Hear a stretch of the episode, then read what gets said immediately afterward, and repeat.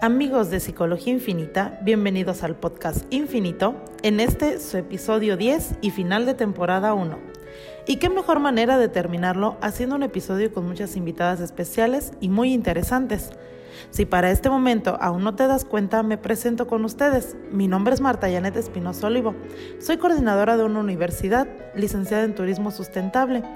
Y hoy seré quien acompañe este bonito episodio. Espero lo disfruten mucho.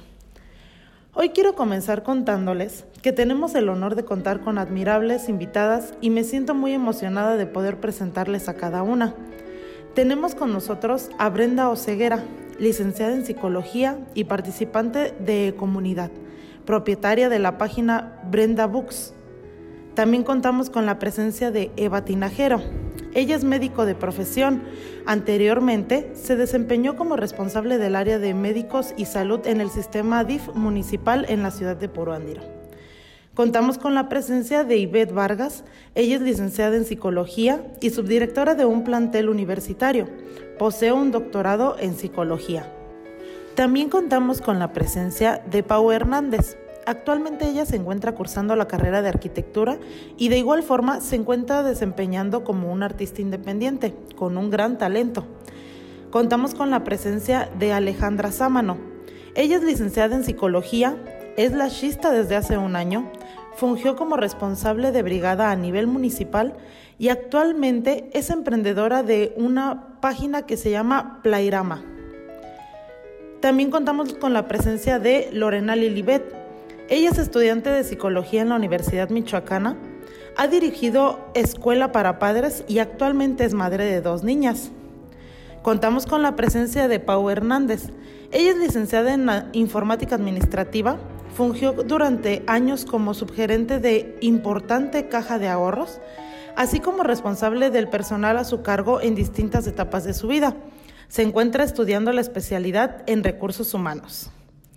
Contamos también con la presencia de la psicóloga Fernanda Díaz. Ella actualmente se desempeña como terapeuta en un centro de rehabilitación y se encuentra formándose como terapeuta gestalt. Contamos con la presencia también de Natalie Lemus. Ella es licenciada en psicología, profesora de universidad y secundaria, ha cursado especializaciones en aplicación de pruebas proyectivas y dirige talleres de proyección de vida. Contamos también con la presencia de Mariel Quimbaya. Ella es licenciada en psicología de diversos diplomados que avalan su conocimiento. Es profesora de una universidad y tiene mucha experiencia en manejo de grupos y recursos humanos. Contamos también con la presencia de Clau Ríos Quispe. Ella es originaria de Lima, Perú. Ha estudiado diseño publicitario de manera técnica. Contamos también con la presencia de Rosy Pérez. Ella es licenciada en gestión empresarial y madre de familia. Actualmente se desempeña en un puesto de gobierno en el cual lleva a cabo diversas funciones relacionadas a tesorería. Contamos también con la presencia de Jackie Correa. Ella es licenciada en contabilidad, tiene experiencia en manejo de grupos, así como un sinfín de habilidades relacionadas al liderazgo y manejo del personal. Actualmente labora en, en su área y tiene formación de habilidades en oratoria. Quería tomarme un tiempo para presentarlas y que fuera más fácil identificarlas a cada una. Hablar de este mes responde a un sinfín de ideas, pensamientos, argumentos y sobre todo mucho que decir. Por eso es necesario que pensemos que las personas que tendríamos que comenzar a hablarlo somos nosotras. Por eso estamos aquí. Durante este episodio estaremos hablando de algunos temas que nos gustaría que ustedes nos acompañen y nos compartan su vivencia y experiencia. En el mes de marzo recordamos una lucha que tiene su origen el 8 de marzo de 1857. Las mujeres que trabajaban en la industria textil en Nueva York organizaron una huelga. Ellas peleaban para que hubiera salarios más justos y condiciones laborales más humanas. Sin embargo, al momento de alzar la voz, los agentes de la policía las detuvieron. Constantemente los movimientos en defensa de los derechos de la mujer han sufrido y vivido en carne propia las dificultades, desigualdades, falta de oportunidades, misoginia, machismo y sesgo económico que por décadas sigue permaneciendo y que es necesario que visibilicemos. Hoy queremos contar nuestra experiencia, hablar desde lo que nosotros sentimos, desde la voz de las personas que lo están viviendo y sintiendo todos los días. Si es difícil de escuchar, ahora imagínate qué tan difícil nos es hablar. Quiero invitar a que mis queridas participantes, amigas y colegas, compartamos un poco de nuestra experiencia a través de nuestra voz. Para ello, vamos a comenzar con la serie de preguntas. La primera pregunta que vamos a abordar y que nos van a apoyar cada una de ustedes a responder es la siguiente. ¿Qué roles crees que se te imponen por el hecho de ser mujer y qué roles no tienes permitido jugar? Me gustaría que Pau Gutiérrez nos apoyara respondiendo esta pregunta. Muy bien. Este, desde el entorno laboral y con base a mi experiencia, considero que sí, sí existe una brecha salarial, pues es muy común que en los puestos operativos hombres y mujeres tengamos el mismo salario, pero también es cierto que por lo regular las mujeres solamente podemos acceder o llegar a puestos de mando medio, en estos que siempre dependemos de un hombre que nos, dé, que nos dé o nos diga qué hacer, mientras nosotros hacemos las tareas y ellos únicamente pues eh, tienen el salario, así que las mujeres solamente podemos acceder a salarios de puestos de mandos medios. Muy bien, Pau, te agradezco mucho. ¿Alguien más que nos quiera aportar un comentario al respecto? Que me levante su manito.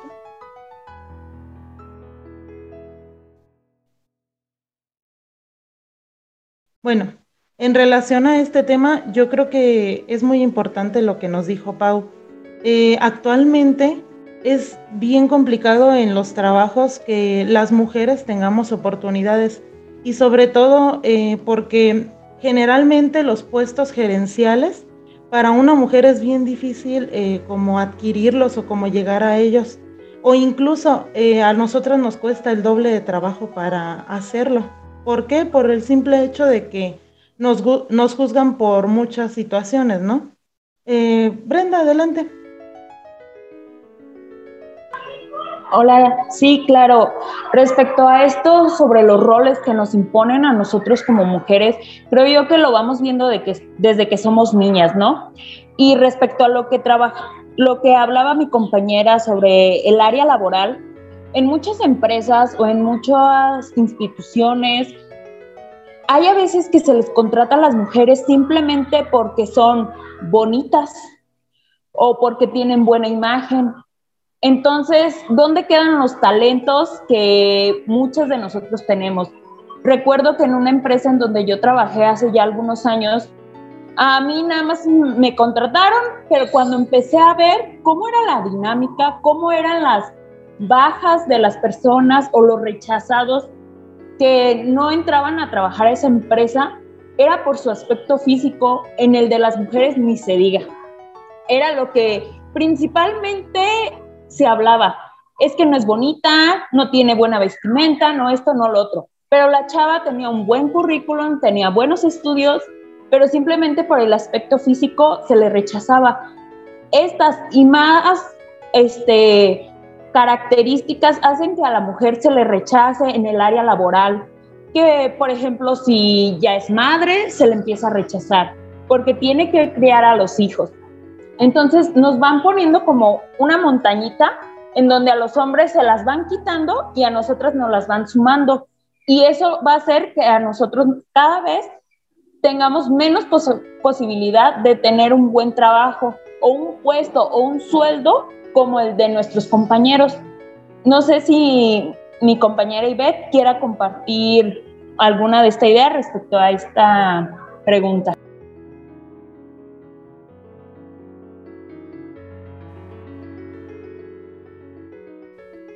Adelante Ivette. Hola, hola, buenas noches para todas. Este, efectivamente, ¿no? Ah, yo les comparto esta cuestión en la parte laboral, actualmente estoy en el cargo de la subdirección académica de una universidad. Este, y efectivamente, fue complicado llegar ahí, fue complicado el respeto, porque la gran mayoría de con el personal académico que yo trabajo en docencia, puedo asegurar que el 80% son docentes hombres. los directores de los distintos planteles igual, este, en su gran mayoría son hombres.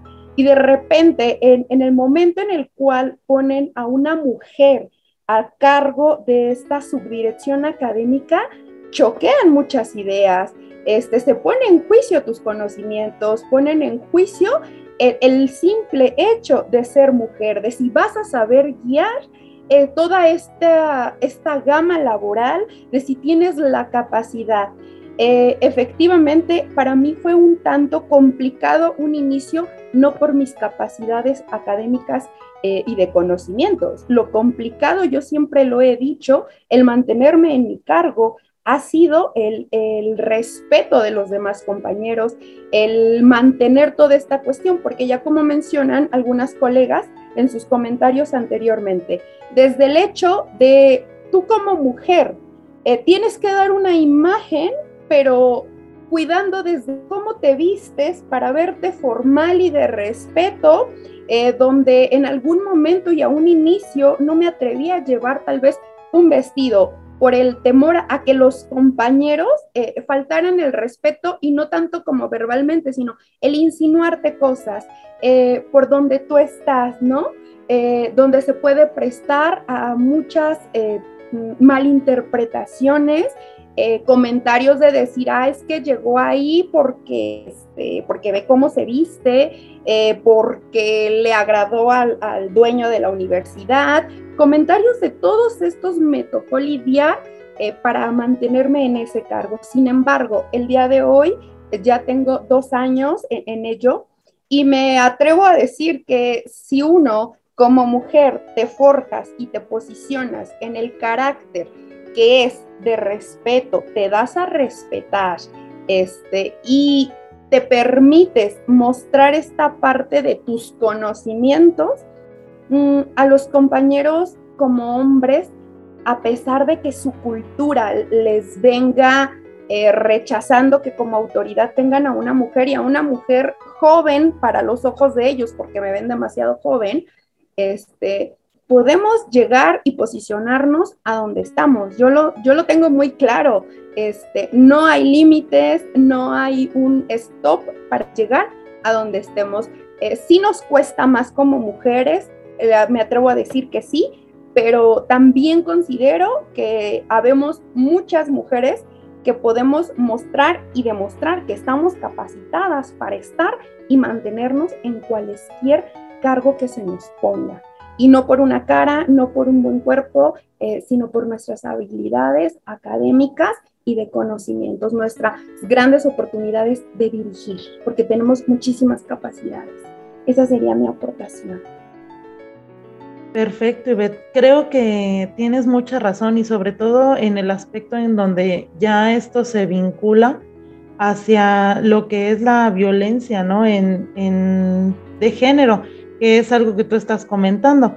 Eh, todo esto de, los trabajos laborales se nos juzga mucho por nuestra vestimenta, se nos juzga mucho o incluso por el hecho de que eh, tengamos buen cuerpo o, nos vistamos de cierta manera y que ya provocamos al jefe, cositas así, ¿no? Me gustaría mucho que Ale nos compartiera cómo cree ella que la violencia eh, tiene relación con todo esto. Hola, buenas tardes. Este, pues sí, efectivamente, como dicen mis colegas, este, pues sí, considero que desde el hecho de que, eh, considero que tu familia es la primera que te dice, oye, vas a ir a un trabajo, pues vístete de falda, ponte tacones, eh, como que es como omitir toda la serie de cosas que tú eres, lo capaz que tú eres, como por cómo te ves y, y todo. Eh, y el hecho de llegar como a un cargo directivo es de, pues no, porque es mujer y pues ya ves que son muy hormonales y que el periodo y que, y, o sea, esto es de cada, una vez al mes la vas a ver que molesta, que estresada, que esto, pero todo eso va relacionado a un sinfín de cosas que por el hecho de ser mujer, de que tú llegas a un trabajo y te dicen, necesito que me digas si estás embarazada, si, tienes hijos, si eres casada, soltera, o sea, son demasiadas cosas que, que son como cuestionables y que son hasta cierto punto pues son obstáculos que, que te, te van poniendo porque si te ponen a competir con un hombre que a lo mejor tiene todas las facilidades, ¿no? Eh, no tiene hijos o tiene hijos, pero pues la mujer se hace cargo de ellos. Eh, pero como tú, si eres mamá soltera, no vas a poder como mm, delimitar como ese cierto tiempo poner ese cierto tiempo como dedicarlo a tu trabajo, es como también un, un ¿sabes qué? Pues, pues no, no se puede. Y pues eso sería mi aportación. Exactamente, Ale. Yo creo que tienes mucha razón. Eh, esta situación es algo no nada más generacional, es algo que viene ya desde arraigado desde hace muchos años. Me gustaría mucho que Claudia nos compartiera cómo es en Perú esta parte eh, de, del aspecto laboral y la violencia en, en la parte laboral en cuestión de las mujeres. Noches. Buenas noches, ¿me escuchan? Bueno, quería eh, compartirles mi primera experiencia laboral, que fue cuando tenía 19 años. Fue mi primera experiencia laboral formal, porque ya había trabajado antes. En, esta, mm, en este primer trabajo, cuando postulé, era para impulsadora de una marca. Y recuerdo mucho que cuando ingresamos para las etapas de entrevista personal, a las mujeres siempre se nos exigía que, ellos tenían como que un, como que cierto criterio, ¿no? Tenían que ser altas, delgadas y de buena presencia, pero a los varones no se les exigía eso. Cuando ingresé eh, y conocí a mis compañeros, noté esa diferencia, ¿no? Entre, entre las mujeres que habíamos entrado a laborar y los varones. Em, la vestimenta también era distinta. la ropa que nos daban a nosotras era obviamente mucho más llamativa que el de los varones. Y se nos exigía que usáramos específicamente esas prendas. Y en ese tiempo yo simplemente como que me amoldaba porque pensaba que así era, ¿no? Así tenía que ser. Pero pasando los años me di cuenta de que obviamente era algo que se nos imponía, ¿no? Y que nosotras creíamos que debíamos de, ser así, ¿no? Que debíamos tener que encajar en esos aspectos que se nos pedían, ¿no? Ser siempre delgadas, siempre estar con tacones, siempre ir maquilladas, bien arregladas, con la ropa ajustada, por ejemplo. Em, yo pensé que eso, en ese tiempo, que eso era normal, que así debía ser siempre. Ya con los años es que me di cuenta de que a los varones no, se les pedía ese tipo de cosas, ¿no? Que ellos podían tener muchas más libertades con respecto a su vestimento, a su físico. Y que a nosotros sí se nos exigía ese tipo de, ¿no? de maneras de presentarlos en todo caso. Exactamente, esta es una parte muy importante porque pues es esta parte de la etiqueta, ¿no? Que se nos pone, o incluso el hecho de decir, eh, solamente las mujeres pueden traer sus uñas pintadas, solamente los varones pueden traer pantalón, porque yo conozco muchos trabajos en los que a las mujeres se les exige traer falda y tacón, siendo que son trabajos pesados y que son trabajos en donde realmente la labor del mismo no permite traer ese tipo de, de vestimentas incluso es muy cansado. Entonces, me gustaría eh, escuchar la opinión de Lilibet con respecto a cómo crees tú que es esta diferencia de las cosas que se nos etiquetan tanto a hombres como mujeres, a lo femenino con lo masculino. ¿Te escuchamos, Lili? Mm, hola, buenas noches. Siento que todo esto tiene que ver como en parte desde lo que criamos a nuestros hijos, ¿no? Porque dejamos o permitimos que ellos pues eh, acepten esas etiquetas de, oye, tú no puedes hacer esto, en vez de motivarlos y decirles, tú puedes hacer cualquiera de las dos cosas porque no hay ninguna cosa que sea mm, pues para un solo sexo, o sea, tú tienes la capacidad de hacerlo.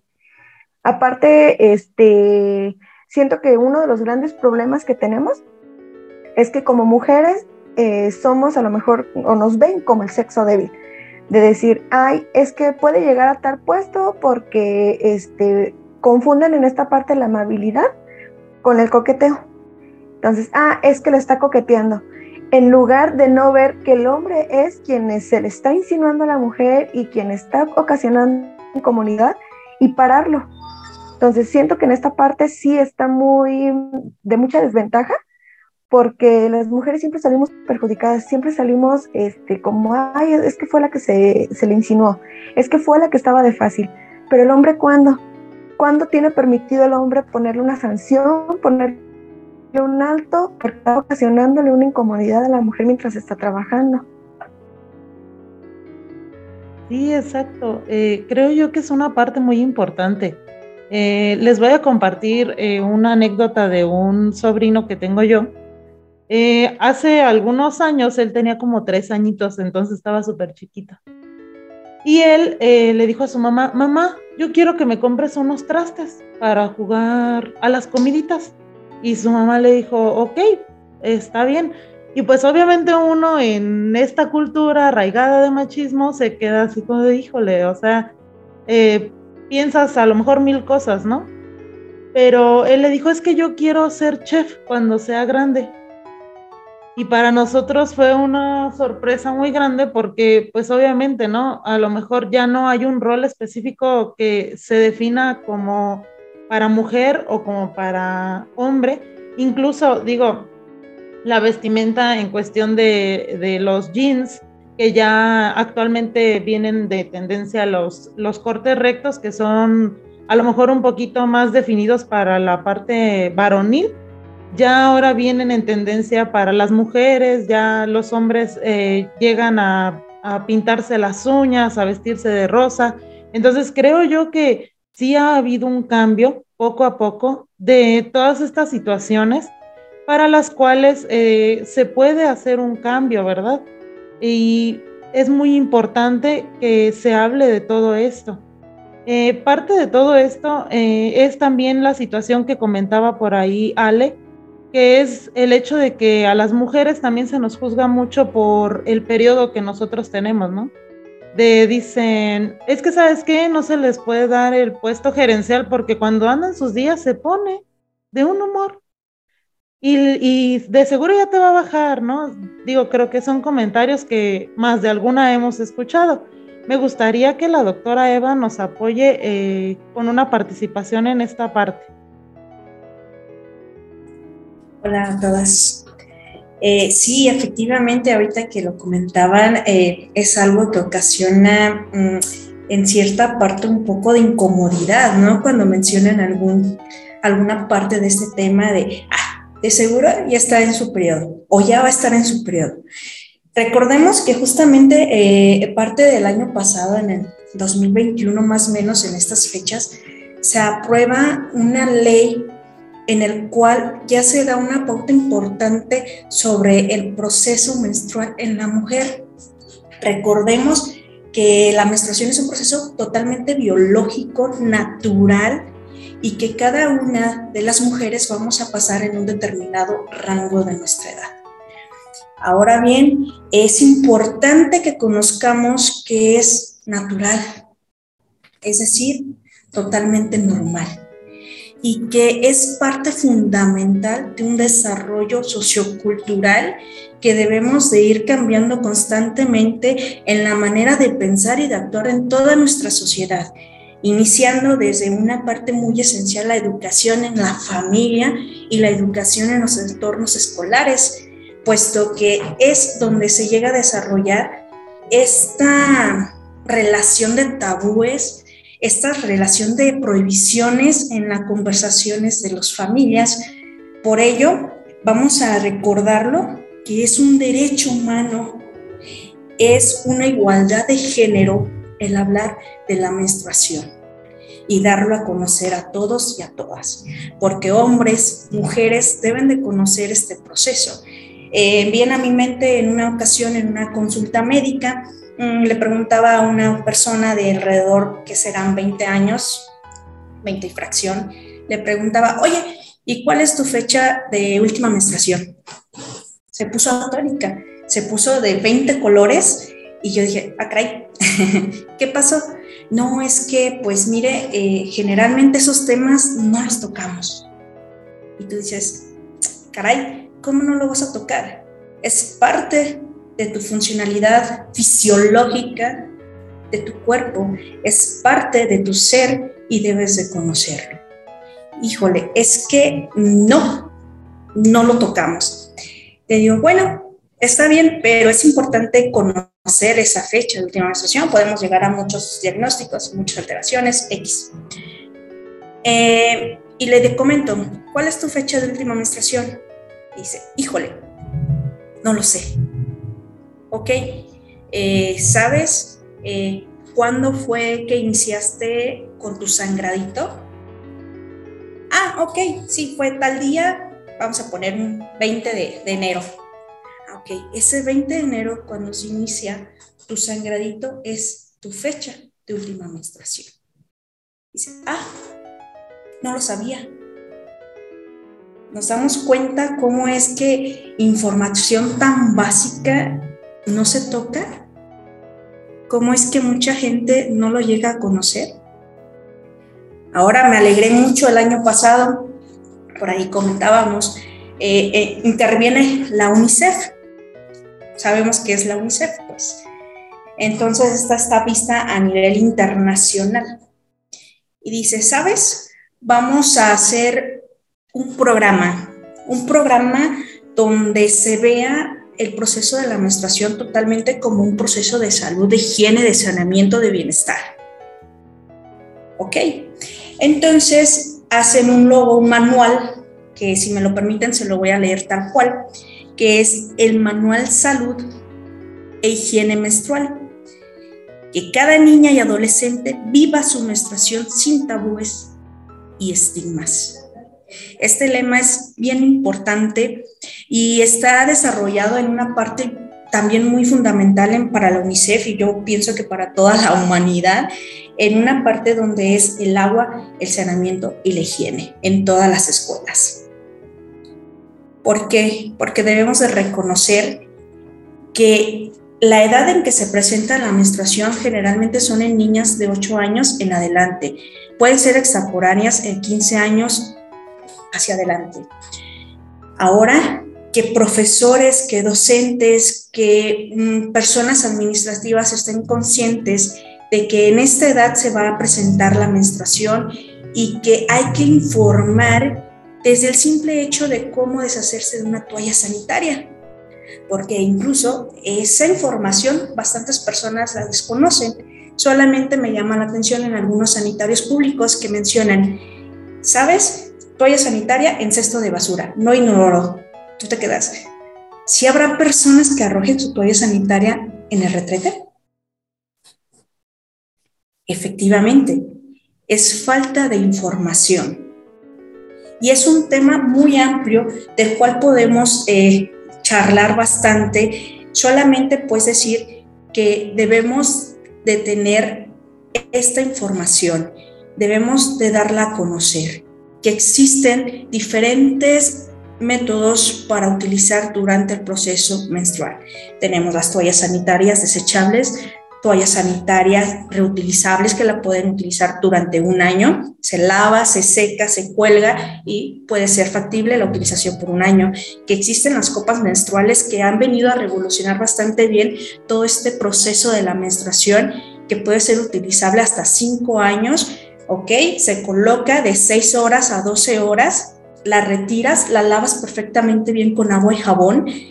Después de que se termine tu, periodo menstrual, la pones a hervir en agua y la puedes reutilizar. Esa es una cuestión que nos viene a marcar tanto en el área de sanidad como en el, en el área ecológica, que podemos cambiar bastante bien. ¿Sale? Entonces, pues no sé, este, ustedes me podrían decir si podemos enlongarnos un poquito más con esta información. Eh, amigos de Psicología Infinita, me gustaría que nos tomáramos una pausa para ir por un cafecito, por un tecito, para que continuemos con la segunda parte de este lindo podcast, amigos de Psicología Infinita. Después de una breve pausa, vamos a continuar. Eh, ya hablamos un poquito con el aspecto de la menstruación, ya estuvimos hablando también un poquito de violencia, estuvimos también abordando temas en cuestión del género, de cómo es que se nos etiqueta. Y ahorita eh, vamos a comenzar con un tema muy importante, para lo cual eh, nos vamos a, a permitir la participación a Pau Hernández y a Jackie eh, con la siguiente pregunta. Me gustaría que ustedes nos platiquen un poquito cómo ha sido la diferencia o qué diferencias notan ustedes entre su abuelita, su mamá y ustedes, la diferencia generacional que hay en cuestión de las costumbres y demás. Eh, si gusta primero Pau y después Jackie. Bueno, creo que el tema en general pues es como muy interesante, muy amplio, diverso y pues aún es como muy polémico el hablar, pues, a lo mejor de los derechos que tenemos como sociedad y demás. Eh, bueno, em, los cambios que yo he visto como de generación en generación, eh, pues los puedo marcar empezando con, con, mis abuelitas, ¿no? Creo que son cosas que, em, que ellas traen desde, pues, sus ancestros, ¿no? La mamá de la mamá de la mamá. Y algunos cambios que he visto, por ejemplo, es que mm, las abuelitas tienen aún como muy marcado esta parte de que las mujeres tenemos que hacer esto porque es lo que nos toca, o sea, la mujer en la casa, ¿no? La mujer tiene que este, lavar los trastes, lavar la ropa y pues todas estas labores domésticas que creo que perfectamente puede hacer un hombre o cualquier persona puede hacerlo sin alguna dificultad. Con mamá ya he visto así como más cambios. ¿Por qué? Porque mamá, eh, a lo mejor a ella le tocó vivir eh, en, una, en un ambiente machista, en que solo la mamá era la que tenía que servirle a todos. El papá llegaba, se sentaba y a él tenían que servirle. ¿no? El papá no hacía lo que era absolutamente en casa. El papá tenía como la función de nada más que ser proveedor, no se involucraba en esos aspectos de la educación, eh, ¿qué más podría decirse? No era eh, participante en las labores domésticas, como ya lo dije, y pues ahora con mamá, con nosotros, eh, no hay como una diferencia, ¿no? Si yo lavo, mi hermano lava. Si yo cocino, mi hermano cocina. Mamá no tiene como por qué servirnos a nosotros si nosotros perfectamente podemos hacerlo. O sea, mamá no es la sirvienta. Entonces, creo que ya es como, como muy diferente eh, los contextos. Creo que ya mi generación es como más afortunada que las generaciones pasadas porque de algún modo nos lleva como a una, a una libertad en que todos nos manejamos como ya por igual. Aún sigue siendo como complicado aún no se lleva como al 100%, aún hay como muchas diferencias, hay culturas en las que pues no se ha presentado el cambio como tal. Entonces, pues eso podría ser algún cambio. Otros de los cambios es que, pues bueno, ahora nosotros tenemos como más libertad de opinión. Recalco nuevamente que no es totalmente. Eh, las mujeres hemos ganado eh, el terreno en diversos este, sectores laborales que antes eran a lo mejor solo visto para hombres. Hemos participado más en ciencia, en tecnologías, en ingenierías, en arquitectura. A lo mejor antes, eh, bueno, mi mamá también es arquitecta. Entonces, antes ella pues comentaba, ¿no? Eran menos mujeres. Y a lo mejor ahora no somos tantas, pero seguimos siendo pocas. Todavía no está como muy, muy general, seguimos siendo como muy poquitas. Y mm, otra, otro cambio es que ahora tenemos pues, la, la participación en la política.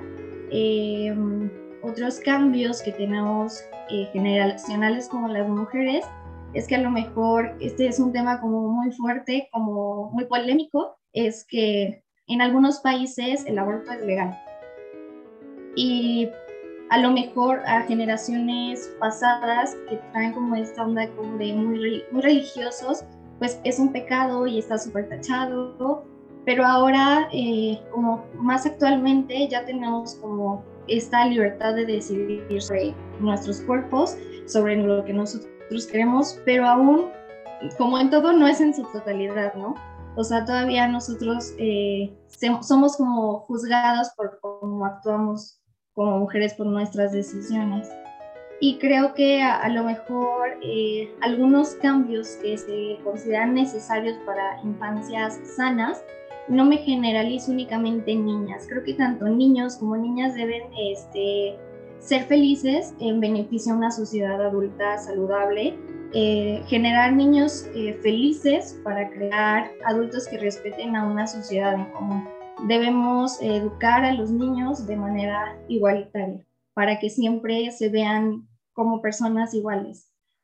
Creo que es importante eh, como padres llevar lo que es una atención psicológica, tanto para ellos como para los niños. creo que todos tenemos eh, nuestros traumas, por así llamarlo, personales, y muchas veces no nos damos cuenta de que esos traumas los, eh, los ponemos en los niños, ¿no? Como a mí me trataron así, yo trato así, ¿no? Pero creo que es importante la terapia, es importante romper lazos, eh, es importante no seguir generando como el mismo ciclo. Creo que es también importante evitar el machismo en casa. Todo empieza en casa y creo que eh, donde se puede generar el mayor cambio es en casa, como lo decía en un inicio, que por ejemplo mamá me trata como trata a mis hermanos y a mis hermanos como a mí. Es como todo muy general, ¿no?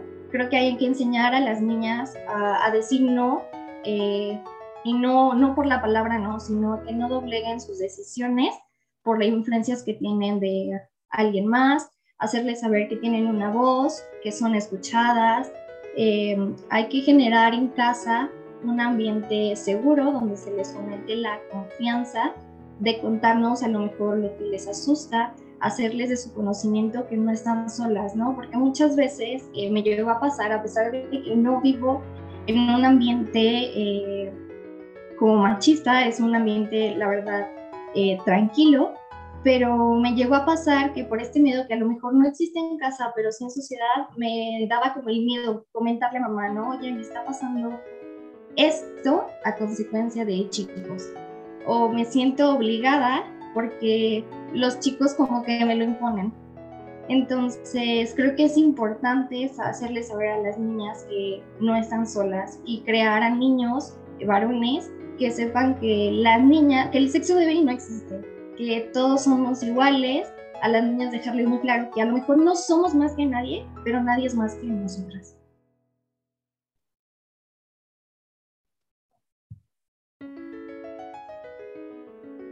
Ok, retomando lo que comenta Pau, eh, de acuerdo a mi abuela, sí, sí me pasó la misma situación. Creo que las abuelas, pues por mucho tiempo fueron creadas de una manera en la que tenían que ser sumisas, sobre todo porque muchas veces, y sobre todo en nuestro país, la parte religiosa es muy importante. Entonces, por ese ámbito es que eran sometidas también al hombre, vaya, de alguna manera.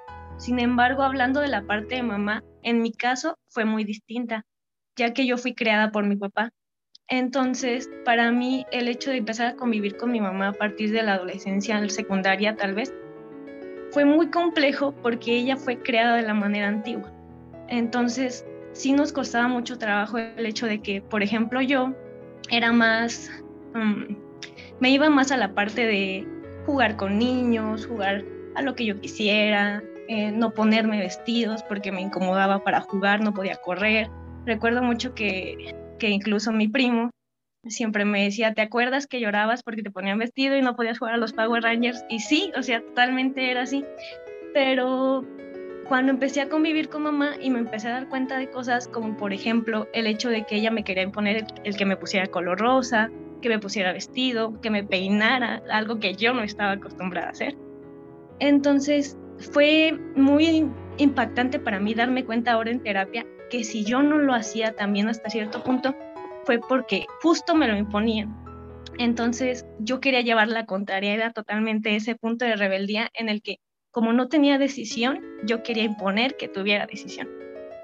Y la situación con mamá ha ido mejorando con el tiempo porque ella pues también ha ido entendiendo un poco más esta estructura, pero sin embargo sí fue compleja ya que yo tengo tres hermanos varones y se mostraba mucho la diferencia en el hecho de que tú tienes que atenderlos, tú tienes que pues ayudarles a todo y porque tú eres mujer, tú sírvele. Pasaba mucho también cosas como yo siempre estudié y trabajé desde que estaba muy chica. Entonces pasaba que llegaba de la escuela y del trabajo posteriormente y mi hermano llegaba de la escuela y yo tenía que servirle de comer a él. Cuando los dos veníamos de pues un ambiente cansado, cuando los dos veníamos de pues alguna situación en el día durante el día que pues veníamos definitivamente rendidos y yo tenía que ceder a eso y a mí me molestaba muchísimo, muchísimo. Entonces eran peleas muy grandes con mi mamá. Incluso llegó a haber situaciones de violencia porque sí era muy marcada esta parte. Entonces en mi caso mi relación con el mundo en general fue muy complejo en ese sentido porque yo fui más creada a la parte varonil, por llamarlo de alguna manera, y el simple hecho de la forma en la que yo convivo, en la forma en la que yo hablo, pasa mucho y, eso es algo que quería mencionar desde hace rato, que creo que entre mujeres estamos tan creadas como ser rivales, vaya. Entonces, creo que es importante entender que no tenemos que ser iguales y respetar esa parte desde nosotras mismas. Nosotras mismas entender ese contexto de que no somos enemigas ni somos competencia, al contrario. Creo que nuestra cultura pues se ha marcado mucho a hacernos ver, creer que nosotras mismas tenemos que ponernos el pie y no es así. Sin embargo, me gustaría que poco a poco pues vayamos tomando forma, que lo estamos haciendo sí, lento, pero vamos, para entender justamente eso. No somos competencia, no somos no tenemos por qué seguir estas etiquetas. No es cosa de género, hay muchas cosas que que creo que no es cosa de, de género, que pasa mucho que somos muy dadas a decir, ah, es porque es hombre o porque es mujer no es porque es hombre, porque es mujer, hay muchas cosas que son cosas simplemente de valores, no es cosa más allá de eso. Entonces, en esta parte sí me gustaría enmarcar eso, de que muchas veces, por la misma crianza, como comentaba Pau, de, las, de nuestras mismas madres, que son mujeres, porque así ha sido, eh, ha sido educadas ante la sociedad, es que se marca tanto esta pauta de porque eres niño, porque eres niña, porque eres hombre o porque eres mujer cuando en realidad no tendría nada que ver. Tener la libertad total de decidir si quieres vestirte de rosa, de azul, de morado, no creo que los colores tengan género en realidad. Y bueno, esa es mi aportación. Exactamente, agradezco mucho sus aportaciones. Creo yo que todas estas situaciones que se han venido presentando generación con generación han sido muchísimas las cosas que han ido cambiando con los años. Incluso, por ejemplo, yo les aseguro que más de alguna de ustedes eh, tuvieron experiencias o si llegaron a platicar con sus abuelitas, con sus mamás, las experiencias en cuestión de la sexualidad y del goce sexual es bien distinta para cada generación porque en la, en la, digamos que en la época antigua o hace muchos años, no se acostumbraba este eh, gozar del placer sexual, ¿no? Entonces, me gustaría mucho que Ángela y Mariel nos compartieran un poco esta parte de, qué piensan ustedes al respecto. Si gusta primero Mariel y posteriormente Ángela participarían.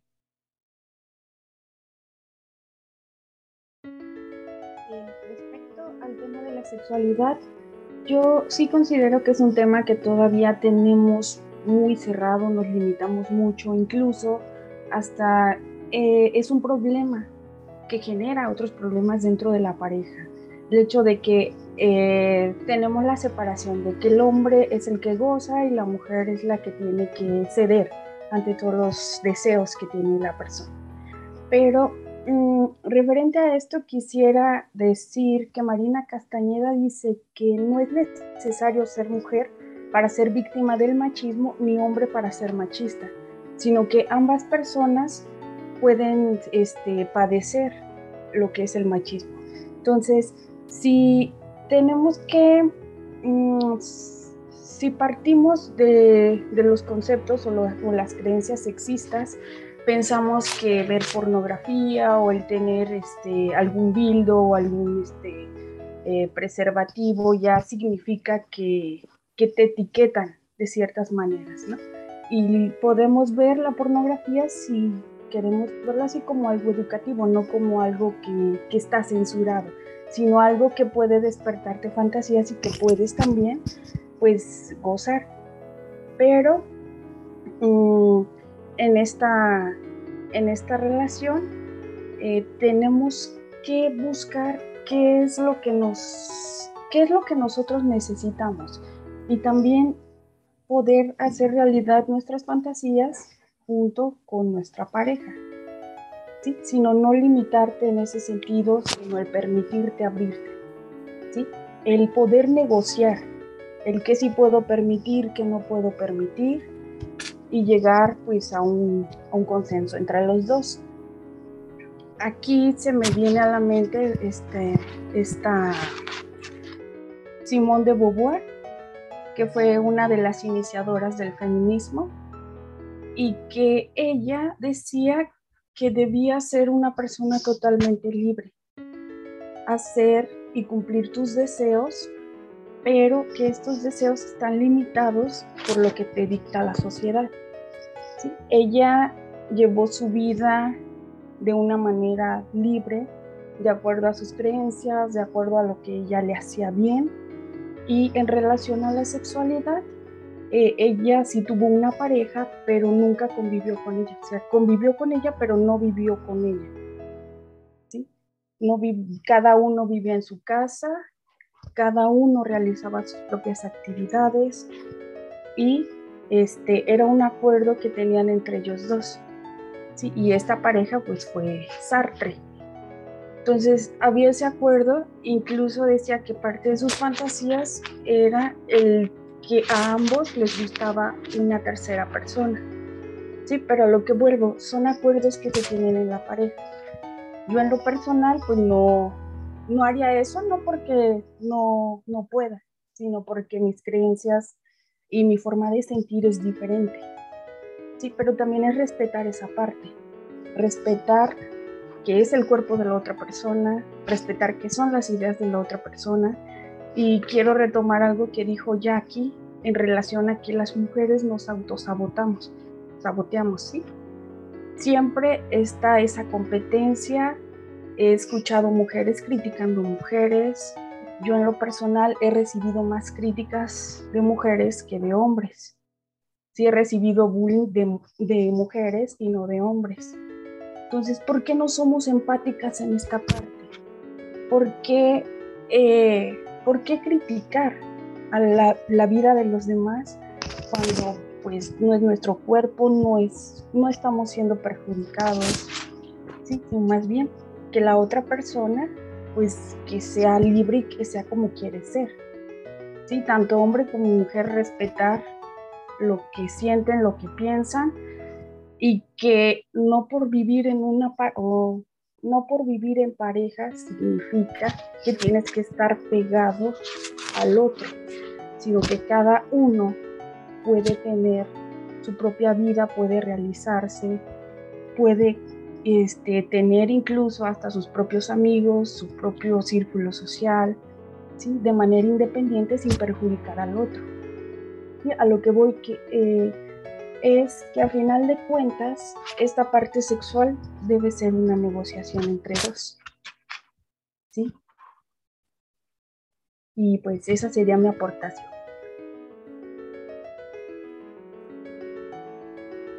Pues yo, bueno, yo ahorita estoy haciendo un diplomado en psicoterapia sexual.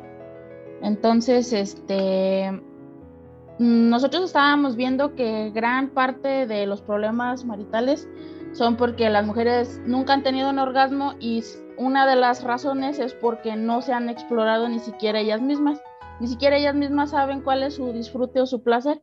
Entonces, por ende, las pues nosotros no sabemos decirle a la pareja dónde es y cómo es, cómo se debe de hacer, porque obviamente también si lo hacen demasiado brusco, a lo mejor y pues no es de su agrado. Y también es el hecho de que una como mujer también le diga al hombre, ¿sabes qué? Mm, como que eres medio agresivito, oye, trátame bien. Ah, o sea, hazme las cosas así. Y eso es algo que debemos de hacerlo. Por ejemplo, yo obviamente de estos temas, obviamente acá que es algo de una plática que tengamos en lo de psicoterapia sexual o que estoy leyendo, yo lo comento con mi mamá. Y mi mamá es como de, pues yo no lo ocupo y dije, pues no lo ocupas porque ni siquiera te has tomado el deber de explorarte tú y decir si me gusta o no me gusta. O sea, tú nada más dices, no lo necesito. Y bueno, son como también obviamente cosas que peleo con mi mamá, pero también lo que tengo que ver es que la, la crianza que tuvo mamá es muy distinta porque mi abuelita es cohibida, es, o sea, mi abuelito le gritaba y era como de, no digo nada, aquí no pasa nada y todo está bien y todo está bien y nada, no pasa nada. Entonces también obviamente ella se consiguió una pareja exactamente igual y ella nunca ha hecho eso como de explorarse por lo que yo he, pláticas que yo he escuchado. Y también cuando ella me dice, ay, ¿a poco tú sí lo haces? Y yo, ay, yo sí, es mi cuerpo, ¿no? Pero, o sea, lo que no entiendo es que también, o sea, mamá es maestra de, de una secundaria y pues obviamente en la secundaria son hormonas andantes. Entonces, el hecho de que un alumno vaya y le pregunte a mi mamá le causa problema, que le, que le pregunten esas cosas. Y cuando a mí me preguntan, a mí no, no me interesa, yo sí les explico acorde a su edad, les explico lo que me están queriendo, lo que quieran de ellos saber. Y creo yo que las, pues yo siento, ya no sé, antes era yo creo como bastante aburrido porque, o sea, ni siquiera el hombre ni siquiera se fijaba si la mujer estaba satisfecha o no. Él nada más satisfaciéndose a él ya era totalmente, o sea, ya, todo estaba bien. Y si la mujer no, no estaba a gusto, pues no, ya no me interesa lo demás. Y yo, por ejemplo, en mi relación con mi pareja, yo sí soy de las personas que le suelo informar cuando a mí las cosas no me gustan, porque no las disfruto y porque no me gustan. Y es muy distinta la relación que, bueno, también fui a terapia, ¿verdad? Pero es muy distinta la relación que yo llevo tanto sexual como en mi casa, como en todo lo que es de labores de la casa, como todo es bien distinto a lo que a lo de mi mamá. Y yo eso yo lo ve, yo lo vi a raíz de que empecé a ir a terapia. Y, y es bueno para mí lo de lo que tenga que ver con sexualidad es muy bonito porque o sea, es un momento especial en la cual yo pienso que como que te olvidas de que tienes que hacer esto y que las tareas y que la casa y que se te olvida y es un momento de disfrute para los dos. ¿Y por qué el hecho de que, eh, no sé, que, que, te da vergüenza decir, sabes qué, así no, esa postura no me gusta? O sabes qué, me está, me está doliendo la espalda, o sea, y te callas y te vas a quedar ahí con el dolor de espalda porque no, él está disfrutando y me tengo que quedar, por nada, o sea, ¿sabes qué? Me duele la espalda hasta para allá, me está dando un calambre en la nalga, o sea, tienes que decir las cosas como son, porque si no, o sea, te vas a enfocar tanto en el dolor que tienes que no vas a disfrutar la relación. Ahora, también nosotros mismas nos juzgamos, por ejemplo, yo lo hacía mucho, me veía así como Dios me trajo al mundo y decía, ay, no, mira nomás, está bien caído esto. Y también a, los mismos hombres les dices, mejor una postura así porque es que se me ve y ya tú misma te juzgas y el hombre ni siquiera a veces ni siquiera se fija si tienes o no tienes, tú misma te estás juzgando ya de, ya de pie, te estás juzgando. Entonces también eso es algo que para erotizar, o sea, es algo que no te tienes que quitarte esos tapujos y decir, yo soy la diva y yo ahorita vas a ver cómo te voy a poner con mi simple baile, con el simple hecho de que me veas con mi con mi simple presencia, ¿cómo te voy a poner? O sea, porque eso es algo que se disfruta desde el momento en el que te acuestas en la cama o de que le haces un baile erótico a tu pareja, o sea, desde ahí se disfruta. Y muchas veces no lo hacemos por tabús o por cosas ya de sociedad. Y muchas veces a mí era también lo que me hacía porque en la familia de, mi tanto mi mamá con mi papá es la religión. Y son tabús que me he tenido que estando me he tenido que estar quitándomelos porque si no, no voy a disfrutar mi, mi relación sexual. ya, sería mi aportación. Sí, también a mí me gustaría comentar de que muchas veces nos pasa a nosotras desde niñas que nuestros compañeros en la adolescencia empiezan a hablar sobre la sexualidad, sobre que los amigos, hasta los propios padres ya llevaron al table a los hijos para que comiencen a explorarse, ¿no? Sexualmente. Cuando nosotros llegamos a nuestras casas y les decimos a nuestros padres, yo quiero un día tener relaciones sexuales, yo quiero ser libre sexualmente, ¿qué es lo primero que te dicen tus papás? No, hija, no, cállate. ¿Cómo crees que vas a, a, decir eso? No, es que la mujer es la que siempre pierde si empieza a tener relaciones sexuales. Es que la mujer esto, es que, y te empiezan a meter en tu mente que tú eres la que estás mal por querer un día disfrutar esto que tanto este, comienzan entre pláticas de amigos, es que yo ya hice esto, es que el otro. Y cuando tú comienzas, por ejemplo, la masturbación o con tu pareja querer tener algo más íntimo, te sientes culpable. Sientes que no, que eso que estás haciendo, por ejemplo, con tus dedos, con, con tu cuerpo, está mal. Y no es así. Es algo tan importante trabajarlo entre nosotras. Cuando acudimos a terapia muchas veces nos lo hacen ver de que no es algo malo ser libre sexualmente, es algo que se debe de disfrutar, se debe de amar. Y, a nosotros como mujeres nos lo ponen como algo negativo.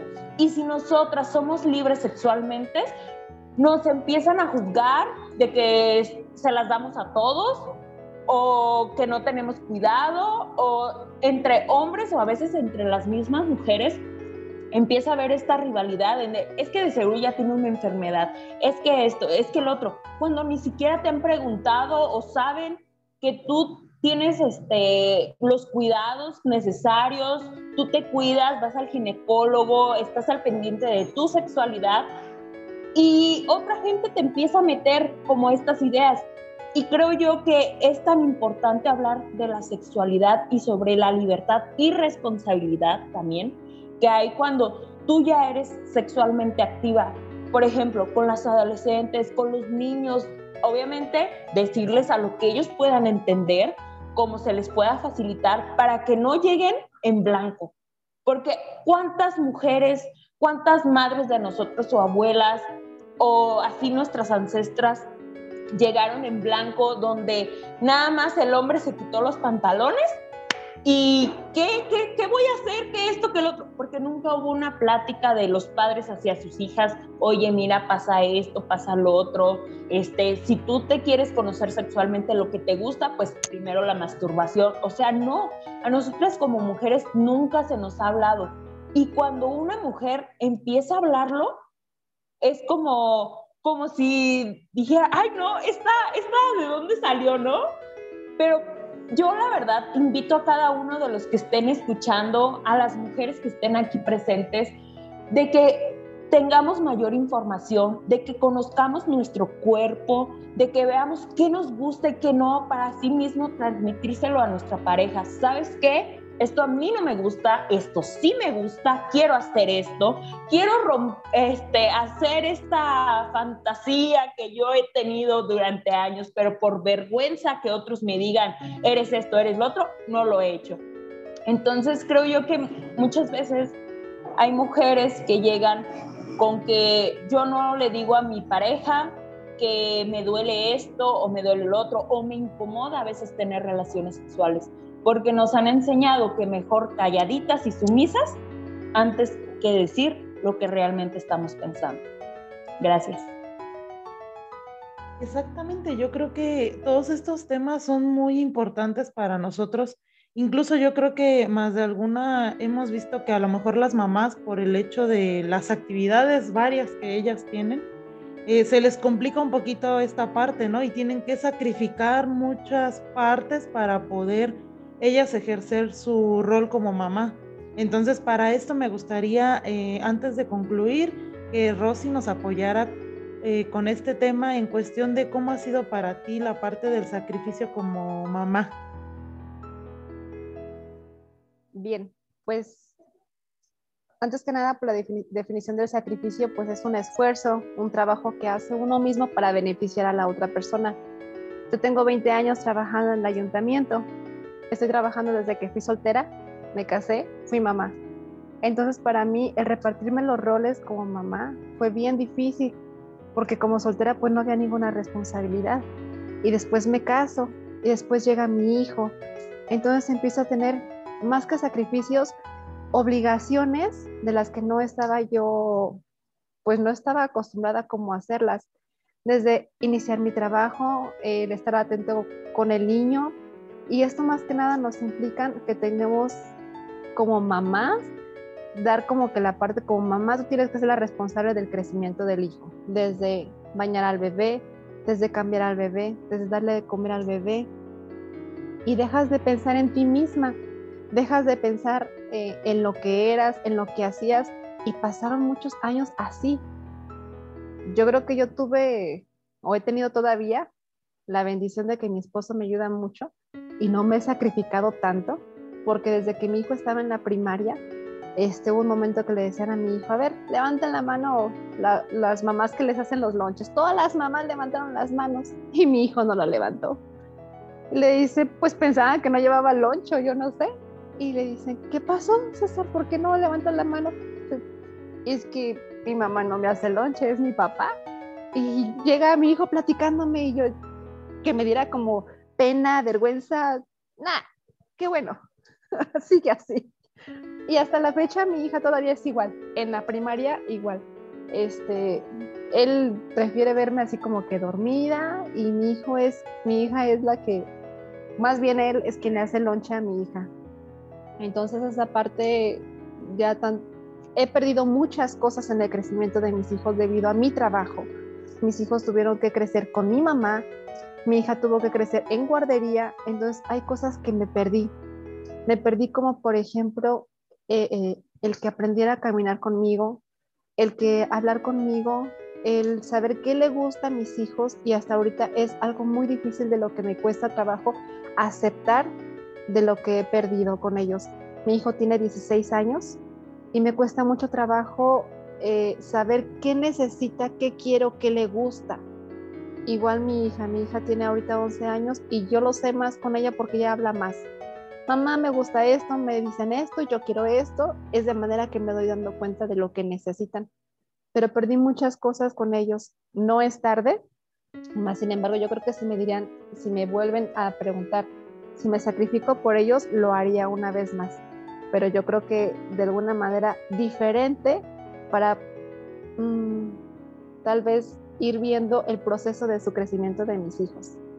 Y si le haría loncha a mis hijos, no, que se lo siga haciendo su papá todavía. Es lo único que no cambiaría, porque qué bonito es dormir. Dicen mis hijos, ay mamá, yo entro al cuarto, me peino y tú, bien dormida, yo quisiera ya estar despierta, que estuvieras despierta conmigo. Le digo, bueno, despiértame hija, voy y te peino, pero me vuelvo a dormir otro ratito.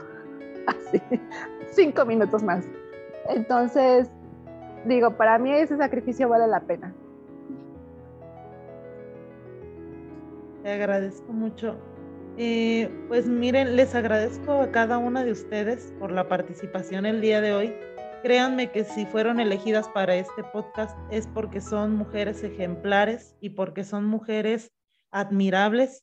Eh, creo que el tiempo no nos da para hablar de todos los temas que son relacionados con las mujeres, pero créanme cuando les digo que si fueron elegidas para esto es porque son personas de admirar y son personas muy importantes eh, para el encargado del, podcast. Entonces, eh, yo las felicito por cada una de sus participaciones. La verdad es que creo que fueron muy cortas cada una de ellas, pero pues es por, por lo mismo, ¿no? De que a lo mejor éramos bastantes. Me encantaría que posteriormente se pueda llegar a dar algo así.